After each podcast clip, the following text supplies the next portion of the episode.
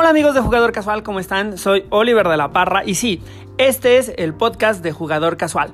Vamos a hablar de juegos de mesa, vamos a hablar de lugares para comprar, vamos a hablar de proyectos de Kickstarter, vamos a hablar de todo eso que nos gusta y que nos apasiona del hobby de los juegos de mesa. Así que, ¿qué tal si empezamos?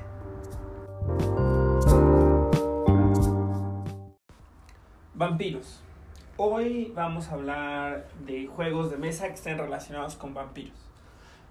Pero también me gustaría meternos un poquito con el tema del folclore y explicar por qué escogimos el tema para este podcast. Así que quédense que este es el podcast de jugador casual y hoy desafortunadamente debido a la situación que estamos viviendo todos aquí en la Ciudad de México y en el país y en el mundo, pues me encuentro grabando solo Así que vamos a extrañar al Doc y vamos a extrañar a Gio esta vez, que ya íbamos muy bien grabando semana con semana, pero les mandamos un saludo tanto a ellos como a todas las personas que nos escuchan. Le mandamos un saludo a las personas que nos están escuchando en España, en Chile, en Estados Unidos, aquí mismo en México, en Italia. Un saludo a todo mundo, un abrazo enorme, mucha fuerza por la situación del coronavirus. Coronavirus diría Cardi Pero bueno, eh, antes de pasar a hablar respecto a los juegos y a la situación que traemos para platicar el día de hoy eh, de este tema tan interesante, vamos a mandarle un saludo a nuestros patrocinadores. Así que primero acomodado, Juegos Acomodado que nos patrocinó con la mesa. La verdad estamos súper contentos. Tristemente ahorita pues no la estamos utilizando tanto porque también las sesiones de juego están suspendidas. Pero pues no importa. Eh, igual nos sirve para grabar y muy pronto vamos a tener ahí un videito especial sobre esta mesa para que conozcan a detalle qué es todo lo que tiene. Y también a nuestros amigos de Juárez by Night, a Aidan Rodríguez y a todo el equipo del círculo interno de, de Juárez by Night, un saludo enorme. Chequen su podcast que está súper, súper afín al tema que vamos a platicar el día de hoy, que es vampiro.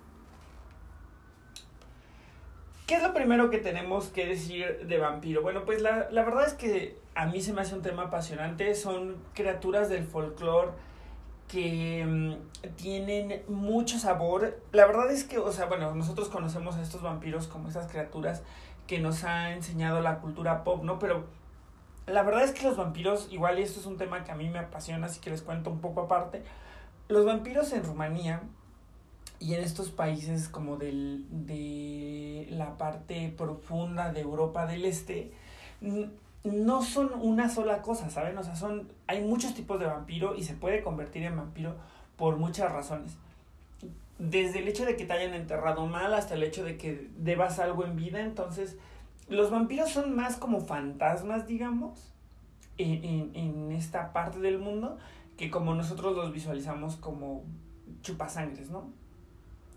Y de ahí, bueno, pues obviamente hubo mucha inspiración para la literatura y mucha inspiración para eh, la producción de contenido, ¿no? O sea, pero creo que lo primero que tendríamos que hablar son de juegos que están, aterrizándolo ya en el mundo de los juegos, lo primero que tendríamos que hablar es de juegos que sí están basados en, en la literatura, ¿no? Entonces, Ahí el primero y el que más destaca es eh, Fury of Drácula de Bram Stoker. Bueno, Fury, de, Fury of Drácula basado en Drácula de Bram Stoker, ¿no? Y en esta leyenda del conde que viaja a través de Europa y que va haciendo como vampiros en el camino y que tiene su propia agenda. El juego de Fury of Drácula es completamente temático y está muy, muy, muy aterrizado a lo que pasa en la novela, ¿no? Entonces, es un muy buen juego, en especial si a ustedes les gustan estos juegos asimétricos de, de todos los jugadores contra otro jugador. De repente se vuelve un poquito mecánico, de repente mmm, como que todos los turnos son lo mismo y lo mismo y lo mismo. Pero si les gustan los juegos de deducción, Fury of Dracula es una muy buena opción para ustedes. Luego, también medio basado como en, en la literatura, pero ya como en una onda mucho más pop, encontré un juego que se llama Bloody Nights. De hecho, yo tengo ese juego y está muy basado en la novela gráfica de 30 días de noche. Y ese juego es de un español cuyo nombre original del juego es Noches Sangrientas, Noches de Sangre. Entonces, este juego, pues básicamente, eres el sobreviviente de una aldea eh, que está siendo asolada por vampiros durante 30 noches y estás buscando otros sobrevivientes. Entonces va a ganar quien tiene la, la, el grupo de sobrevivientes más grande y eso te va a ir como dando puntos, ¿no? Pero obviamente tienes que sobrevivir a los ataques de los vampiros. Es un juego muy interesante y la verdad es que es bastante diferente. Está completamente basado en cartas. El único tema que tiene es, uno, que es difícil de conseguir y dos, que la verdad el manual deja un montón que desear para entender el juego. ¿eh? Así que ahí sí hay un, un área importante de mejora para el juego, pero pues igual existe esa opción. Eh, otros juegos de vampiro que igual a, a los que vamos a mencionar nada más son eh, Nightfall, que es un juego como, bueno, si los vampiros tienen un, un, tema importante, pero eso se parece más al tema principal que queremos abordar el día de hoy. Son este revival que ha habido respecto a los juegos de vampiro, pero de vampiro la mascarada, ¿no? Ese juego de Nightfall es un deck building que tiene unas una mecánica muy innovadora en el cual las cartas se van encadenando independientemente de quién sea el turno. Pero bueno, en términos de temática, tenemos hombres lobo, vampiros, tenemos eh, mortales, tenemos cazadores, entonces es un juego bastante eh, interesante, en especial si a ustedes les gustan estos juegos de, de White Wolf tipo Vampiro la Mascarada, les digo, eh, pero completamente basado en la mecánica de deck building, ¿no? La cosa es que puedes comprar cartas que son exclusivas tuyas, o sea, que solamente tú puedes comprar, o puedes comprar del archivo común, que sería lo que está en el centro de la mesa. Sin embargo, las cartas cuando las vas jugando se empiezan las cadenas y las cadenas hacen que las cartas se resuelvan fuera de tu turno, aunque eh, eh, para, para, provocar ciertos efectos, ¿no? Entonces es la manera en la que pones criaturas en el juego, a través de las cadenas. Entonces, la verdad, cuesta trabajo un poco explicárselos así de la nada, pero la verdad es que es un juego bien innovador y bien interesante que está completamente eh, poco valorado. Entonces, si ustedes tienen la oportunidad de jugarlo, échenle una buena checada porque está muy, muy padre Nightfall. Otro que me gustaría mencionar es Vampire Hunters, que igual tiene arte muy interesante y pues bueno, de vampiros les digo, hay un montón de juegos. Sin embargo, lo que me gustaría realmente platicar el día de hoy con ustedes en este podcast es qué es lo que está pasando con probablemente la franquicia más grande de, de juegos de vampiro que se llama Vampire the Masquerade. Para los que no conocen Vampire the Masquerade, ahí les van algunos datos interesantes y un poco el, concepto de lo que se trata, ¿no? Vampire the Masquerade eh, fue un juego, es un juego de rol que salió en 1991, publicado por editorial White Wolf. Si ustedes tienen más o menos mi edad, eh, porque si son muy chavos probablemente no les tocó la fiebre de Vampire the Masquerade, pero en su momento Vampire the Masquerade era algo muy grande, ¿no? A, nivel fenómeno cultural era algo muy, muy, muy grande. Mm, es un juego de rol, efectivamente, o sea, tiene sus libros, que son los manuales, en los cuales te enseñan a interpretar eh, bueno, mejor dicho, no a interpretar, sino te enseñan todas las opciones que hay para que tú interpretes a un vampiro en un juego que no es únicamente de, de rol, hablando como de temas de tirar dados, ¿no? O sea, sino que es un juego mucho más enfocado en la interpretación y en el terror personal. De hecho, es un juego que se vende como un juego de terror personal en un ambiente gótico punk. Entonces sí, eh, para poder continuar me gustaría platicarles un poco como de, de, de, cómo está conformado este universo que se llama World of Darkness, en el cual vive Vampire the Masquerade. ¿Y por qué se llama Vampire the Masquerade? ¿no? Vampiro la mascarada. Ahí la palabra clave es la mascarada, ¿no? Que ese es el, el, el corazón del juego, ¿no? Donde tú tenías que ocultarte siendo un vampiro entre los humanos, ¿no? Por diferentes razones, pero el chiste es que a los vampiros, aun cuando eran parte activa de la vida, de, de, de, de, lo que ocurría en el mundo, de, todos esos aspectos, tú estabas oculto en las sombras porque era lo más conveniente por diferentes razones, ¿no? Que las vamos a, analizar ahorita que hablemos un poquito más a profundidad del contexto.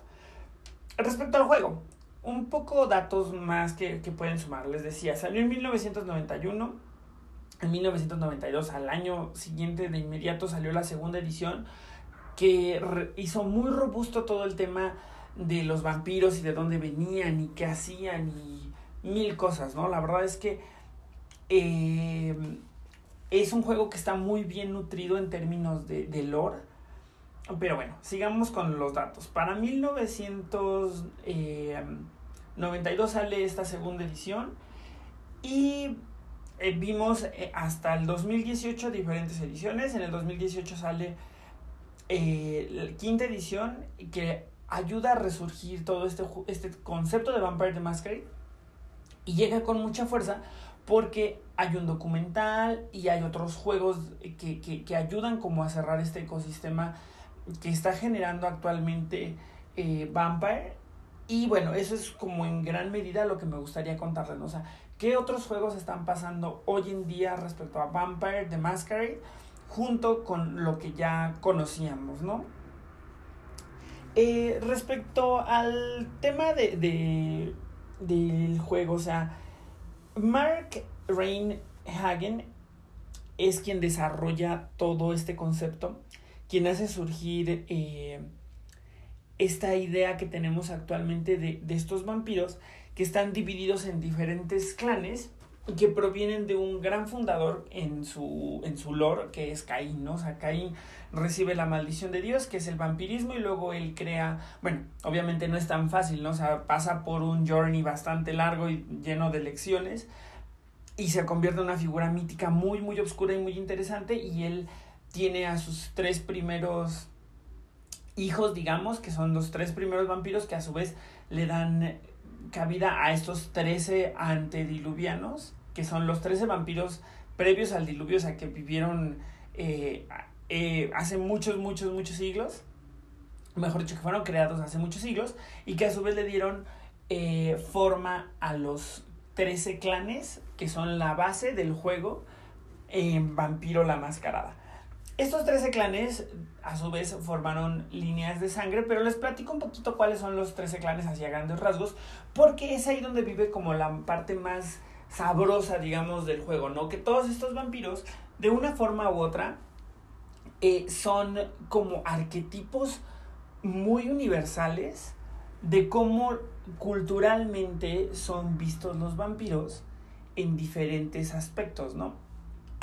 es decir, por ejemplo, tenemos algunos vampiros que caen en este rubro como de vampiros tipo Unrise, que son elegantes, que son que viven como en las altas sociedades, que, que, son como muy carismáticos, que son atractivos, ¿no? Entonces hay clanes que son así. Luego hay otros clanes que son muy como, hay otro clan que es como muy, muy draculesco, ¿no? Más mmm, eh, de, la, de Rumanía, más de los Cárpatos, eh, con, sus, con su propia etiqueta, con su, que son súper crueles. Luego están, por ejemplo, otros, estos otros vampiros que son más como, como monstruos insaciables de poder y que están detrás eh, jalando los hilos de lo que ocurre en la sociedad humana, ¿no? Y todos estos clanes tienen sus propios nombres y sus propias habilidades, sus propios defectos y su propio eh, su propia razón de ser, ¿no? Y además están divididos en sectas. Las sectas son como estas agrupaciones de clanes que también tienen su propia razón de ser en este universo de vampiros y que están contrapuestas unas con las otras. La más grande es la camarilla. Bueno, no hablemos de tamaños. Mejor digamos que está la camarilla ahí. Que la camarilla sigue este juego de la mascarada en el cual buscan eh, ser quienes están jalando, los maestros en la sombra, ¿no? Ellos están jalando las cuerdas de lo que ocurre en la sociedad humana desde diferentes ángulos y tienen como muchos secretos y son como... Eh, a lo mejor a simple vista tú piensas que son los buenos de la historia, pero en realidad es que nadie es bueno en esta onda de los vampiros, ¿no? Luego están por otro lado los vampiros eh, del Sabbat. El Sabbat son los contrapuestos directos de la camarilla y son vampiros muy eh, monstruosos, ¿no? En el sentido de que abrazan lo que son y no tienen reparo en, en mostrarlo, ¿no? Ellos están como muy apalancados de la violencia, de, del poder político, de la coacción, de coaccionar violentamente, pero también están muy apalancados de una situación religiosa que los homologa como secta, ¿no? Incluso tienen, por ejemplo, nombres basados en la religión. Eh, eh, un vampiro que es muy poderoso en una ciudad en la camarilla y que es como el que rige, lo llaman el príncipe. Sin embargo, en, la cama, en el sábado lo llamarían el arzobispo de la ciudad. No, o sea, hay como un tema que hace esta burla o como... Bueno, no, no es necesariamente una burla, sino que es más como, como una manera de estructurar a la secta como si fuera una religión, ¿no? Entonces, son estos dos y luego por otro lado se encuentran los vampiros que son eh, independientes, que eso incluye cuatro clanes grandes que tienen como razones de ser muy específicas y que son menos approachable para, para empezar a jugar, ¿no? Ya con todo esto explicado y un poco hablando de quiénes son los vampiros, tenemos que hablar de algo que los hace muy, muy, muy divertidos de jugar, que es el tema de las diferentes disciplinas que tienen, ¿no? O sea, que son los poderes vampíricos que, que los distinguen. Y cada clan tiene tres y algunos clanes tienen disciplinas que los distinguen específicamente a ellos. Y eso está muy interesante porque entonces habla de lo, ex, de, de, de lo específicos que de repente son los poderes que tienen estos vampiros de Vampire the Masquerade. Ahora, bueno, me gustaría platicarles que de toda esta cultura que se hizo, de todo esto tan, tan eh, vasto que, que, que, generó White Wolf, se desarrollaron un montón de juegos de mesa. Y eh, bueno, obviamente el primero fue el, el juego de rol del cual acabamos de hablar, pero el que le siguió casi de manera inmediata fue el que actualmente conocemos como Vampire The Eternal Struggle, que salió en 1994, con el nombre original de Jihad. Jihad es como llaman los vampiros a toda esta eterna confrontación en la que se ven inmersos a manera de maldición, ¿no? O sea, Caín, entre las muchas maldiciones que le pone a los vampiros, está el hecho de que sabe que todos van a estar en constante conflicto los, los unos con los otros, ¿no? Entonces déjenme les cuento. Respecto a Jihad, es un juego de cartas, fue un TCG, actualmente ya no está en un TCG porque ya no, ya no hay el tema de sobres, sino que ahora te venden preconstruidos los, los decks, pero bueno, hablaremos de eso en su momento. Eh, en 1994, Richard, Gal Richard Garfield, que pues, ustedes lo deben de conocer como el creador de juegos de mesa como por ejemplo King of Tokyo, pero obviamente creador del juego de cartas probablemente más famoso de la historia que es Magic the Gathering, saca este juego que en su momento gana el premio de la Inquest como el mejor juego multijugador de cartas. Es un juego que de hecho mm, lo ideal sería jugarlo al menos de tres jugadores porque de dos pues como que no tiene eh, el mismo impacto, ¿no? El mismo impacto en términos de experiencia que tiene cuando son más jugadores. Aquí vamos a ver representado en cartas a los vampiros que forman parte del lore del juego. Y además tienes un. Que, que, que, están en un mazo aparte y otro mazo aparte de puras acciones o cartas que los vampiros y tú como jugador puedes jugar. Entonces se vuelve un juego con mucha profundidad porque hay un montón de estrategias diferentes hacia dónde puedes co correr el desarrollo de tu deck, ¿no?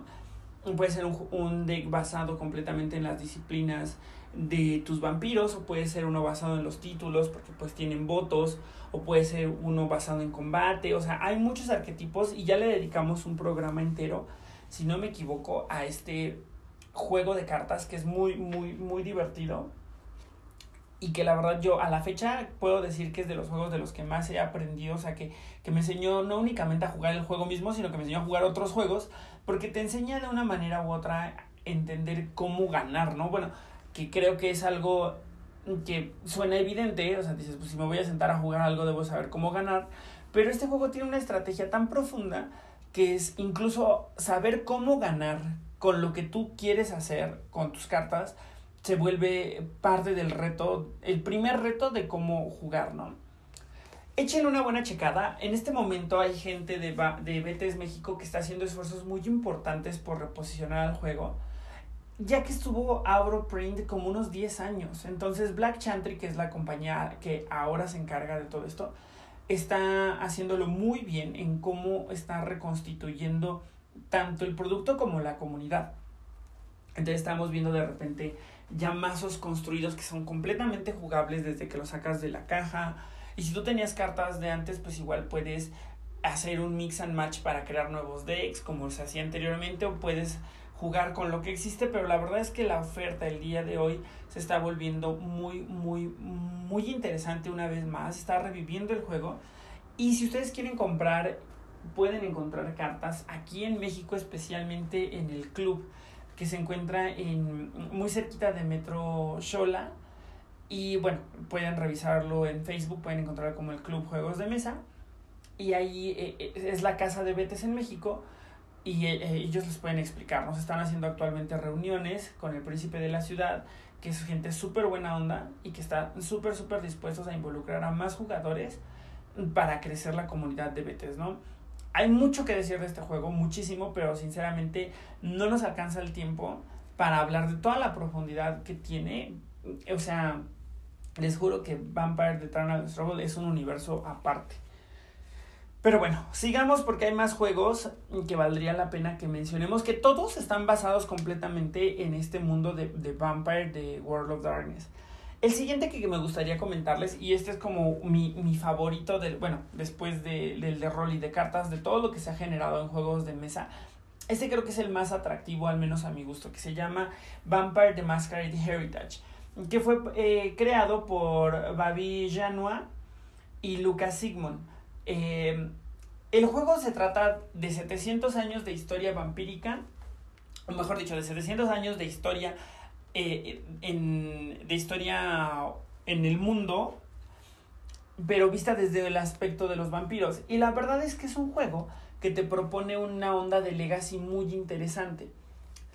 Yo la verdad me costó un poquito trabajo, me costó un poquito de trabajo entender cómo cómo iba a ser el juego ya en términos de juego mismo, ¿no? Porque pues te proponían algo así como avanzar en la historia desde la Edad Media hasta el Nueva York contemporáneo a través de escenarios y jugar con cartas de vampiros y así, pero decías, bueno, ok, sí suena bien padre, pero yo como jugador, ¿qué hago, no? Lo que tú vas a hacer en el juego es lo siguiente.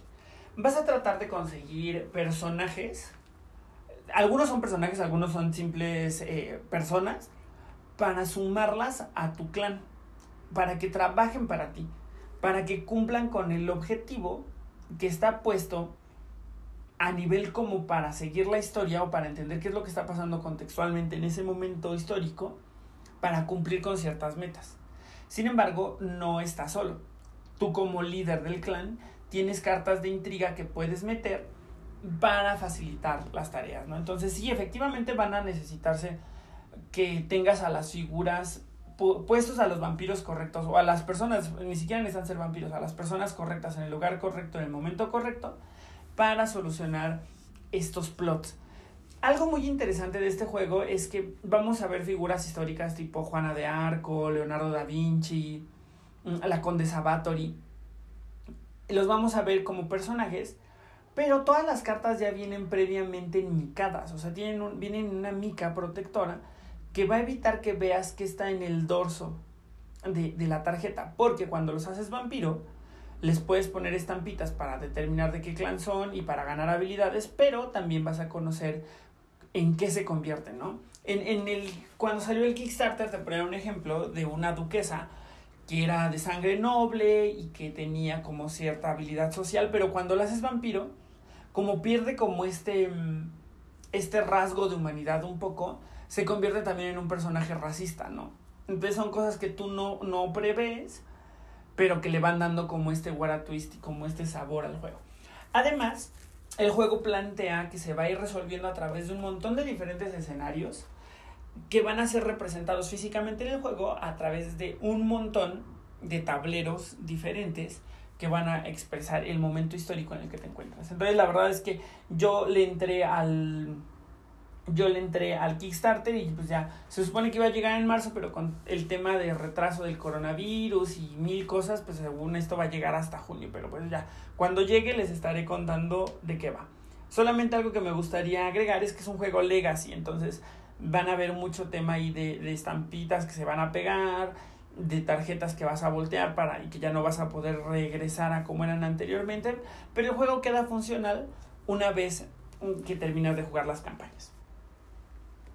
Ahora, antes de, seguir, me gustaría decir que han habido bastantes juegos de, de Vampire que no han sido tan...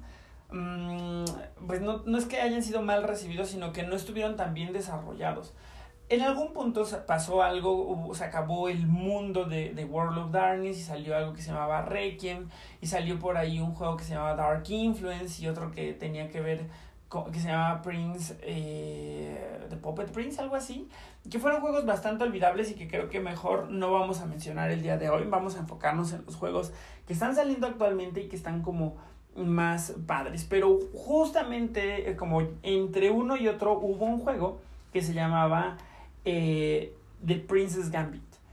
Este juego salió en el 2017 y era un juego de deducción eh, y de, de, social deduction y de blofeo. Se fondeó a través de Kickstarter con arte muy, muy, muy, muy padre. La verdad es que el arte estaba muy bien hechecito. Pero el juego mismo era como medio... Eh.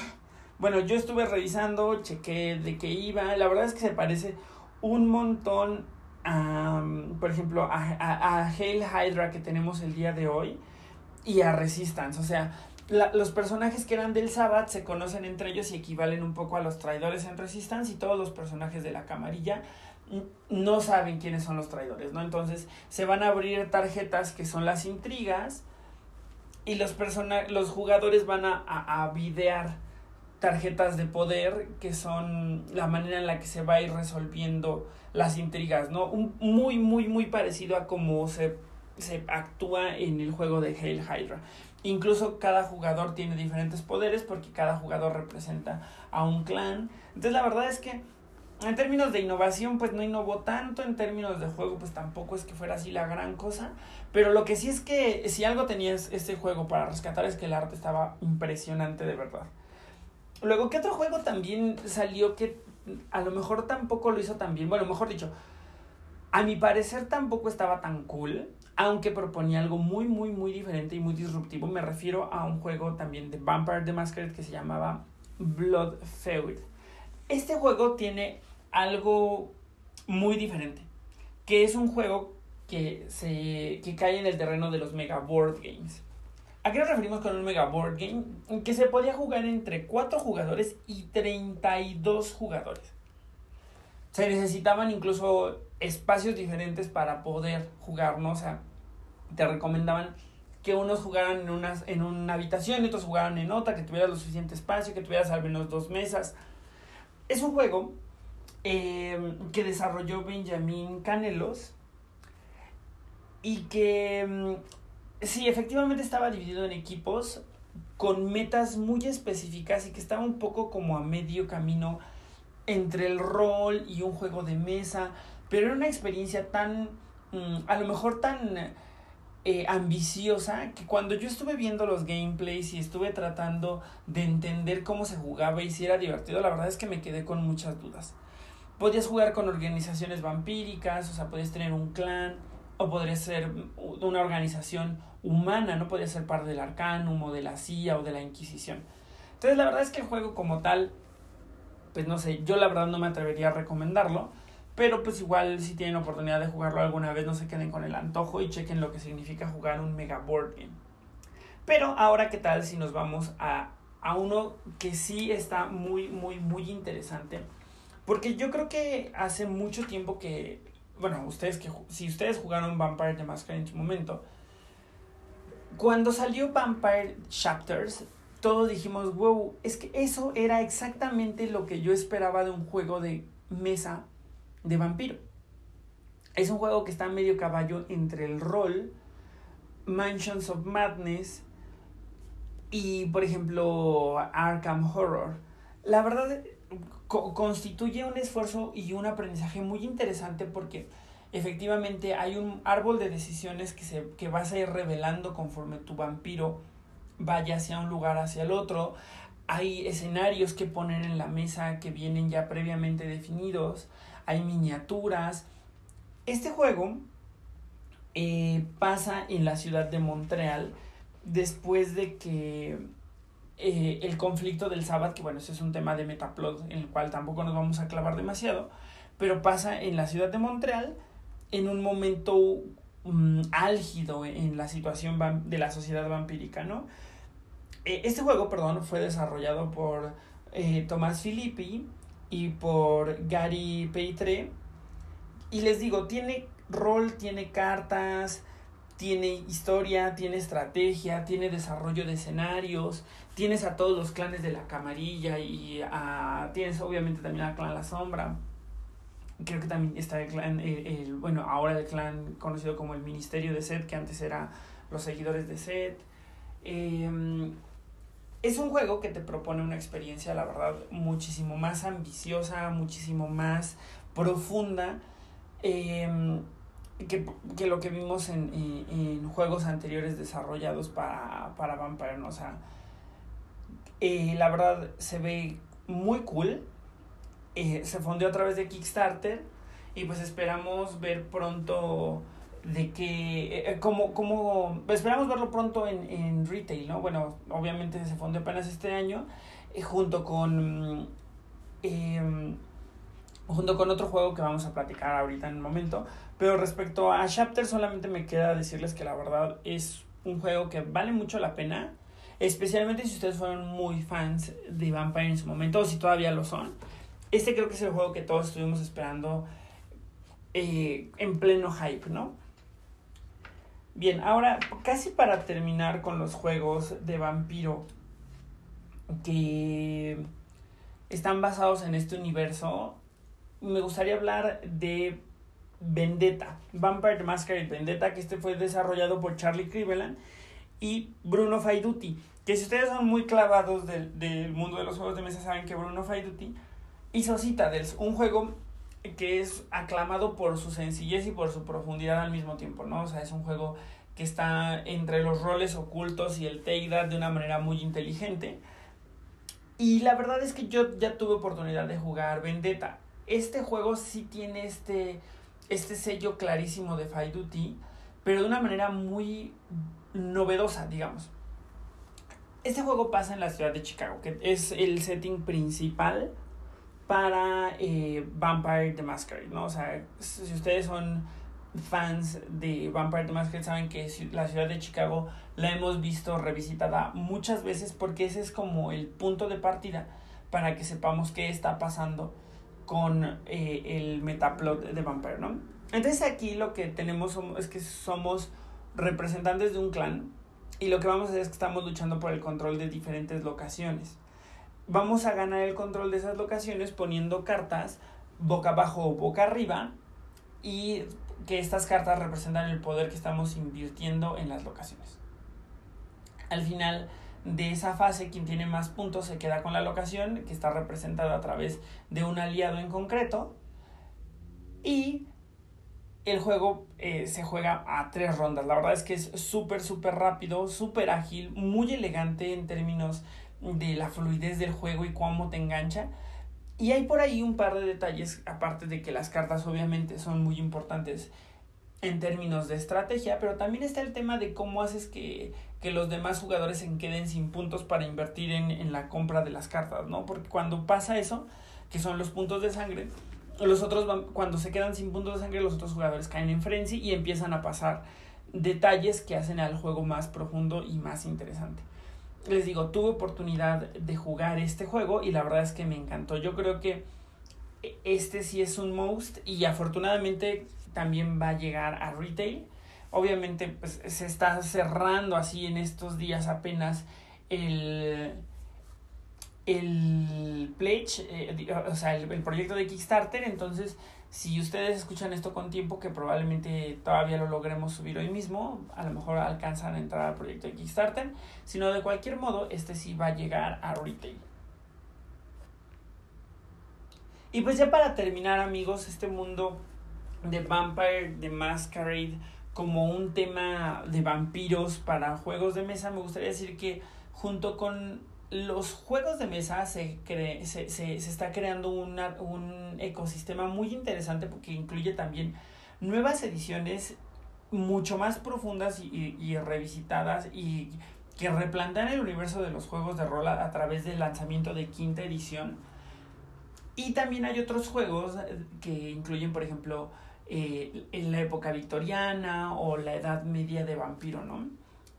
El de Edad Media, si no me equivoco, hace poco estuvo, o ya debe de estar por ahí, la edición de 20 aniversario, que está súper, súper padre, el arte está increíble, y la manera en que estas ediciones de 20 aniversario se convierten un poco como en, en em, recopilatorios de disciplinas, de clanes, de bloodlines, de, de sendas de iluminación, o sea, de todos los detalles que tú necesitabas para conocer y luego arrancar una crónica de vampiro, la verdad hace estos libros muy, muy, muy importantes, ¿no? Entonces, em, todo esto está haciendo que el tema de Vampire the Masquerade se convierta en un ecosistema de contenido muy padre y que la verdad en su momento era lo que queríamos ver todos nosotros que éramos fans de la franquicia, ¿no? Incluso el videojuego está ya súper hypeado, la gente lo, lo súper quiere ver ya después del éxito que tuvo el primer, los primeros dos juegos de, de video que tuvo la franquicia, el nuevo Bloodlines,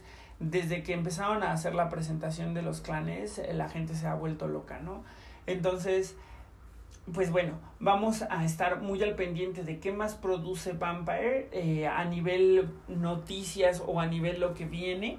Es que el juego de, de cartas, el de Vampire Eternal Struggle, va a alinearse con quinta edición, entonces ahí vamos a ver unas cosas. Eso ya está muy clavado, así que aquí eh, me disculpo de una vez porque esto va a sonar muy clavado. Esto significa que el juego de cartas va a alinearse a la nueva constitución de los clanes, ¿no? no únicamente en el estilo gráfico, porque muchos clanes cambiaron de, de símbolo. Por ejemplo, el clan Ventru pasó de tener un, un, un, cetro a tener una espada cruzada con un cetro. El espejo del clan Malkavian es ligeramente diferente. Entonces, todos esos detalles gráficos van a cambiar.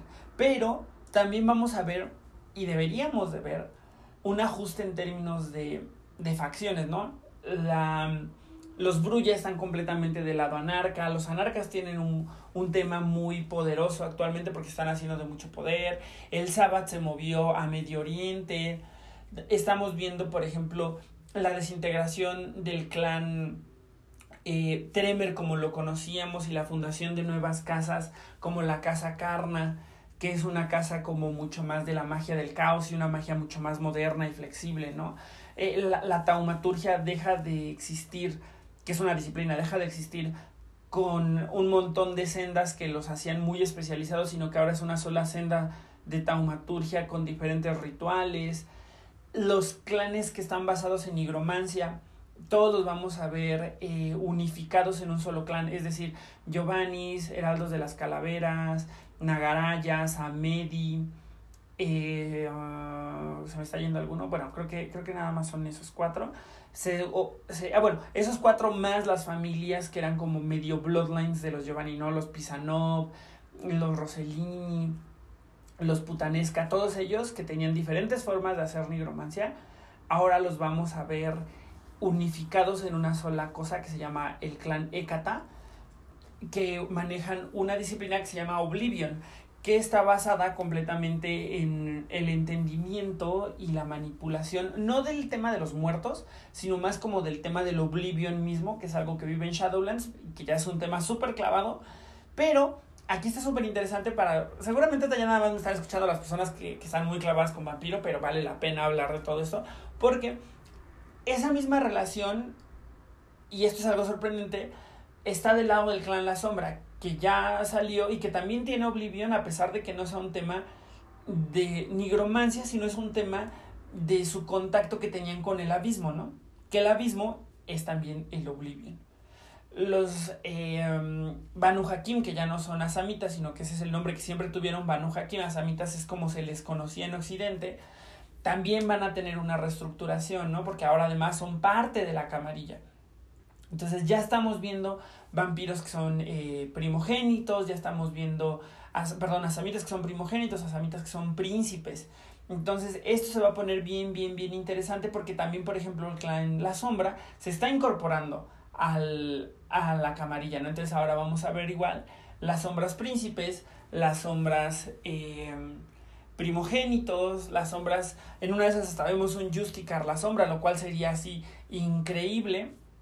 Y bueno, como eso, muchas otras cosas que están pasando después de quinta edición van a irse aterrizando a los juegos de mesa, a los juegos de cartas y a los videojuegos.